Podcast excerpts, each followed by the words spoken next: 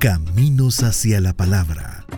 Una visión de la historia de las iglesias evangélicas en El Salvador en la investigación y voz de Carlos Cañas Dinarte. Es muy interesante ver lo que ocurre después del proceso de independencia en las antiguas provincias, intendencias y ayuntamientos de lo que fuera el reino de Guatemala. En el caso de la provincia de San Salvador, el 30 de marzo de 1822, la Junta de Gobierno declara que se eh, instaura el obispado de San Salvador separado por completo del arzobispado de Guatemala y que a partir del día 10 de noviembre de 1822, es decir, hace casi 200 años, tomara posesión el doctor José Matías Delgado y de León.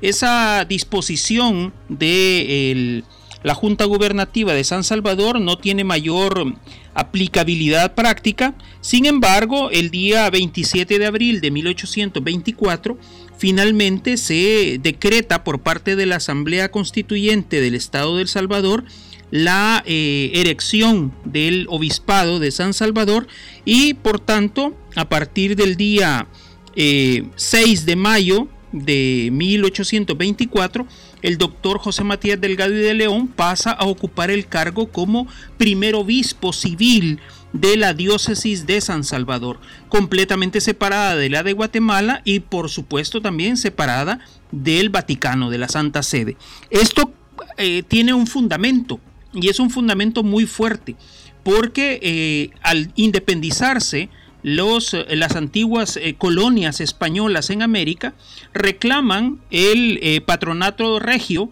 o la capacidad que tenía el rey de España de nombrar a los prelados o a los obispos y a la alta curia católica dentro de los territorios que le pertenecían. En este sentido, al declararse la independencia, los países deciden que les pertenece el patronato regio y por tanto tienen la propia capacidad para designar a sus autoridades eh, eclesiásticas. Esta situación es avalada en el caso de San Salvador por otros eh, prelados, otros sacerdotes de, altos, de altas capacidades intelectuales y además de fuerte presencia social, como son los doctores Isidro Menéndez y José Simeón Cañas. Ellos avalan la decisión del Estado salvadoreño para nombrar a José Matías Delgado y de León como primer obispo civil de San Salvador. En este sentido, eso va a causar un conflicto abierto con las autoridades de Guatemala y también con las autoridades del Vaticano.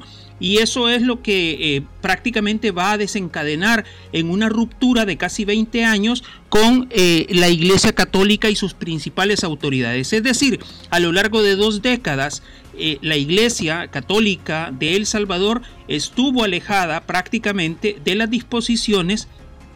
que emanaban tanto de la capital de Guatemala como del Vaticano. En ese sentido hubo un cisma, hubo un colapso religioso en el territorio salvadoreño que creo que vale la pena que examinemos con sumo detalle porque tiene otras consecuencias para el país.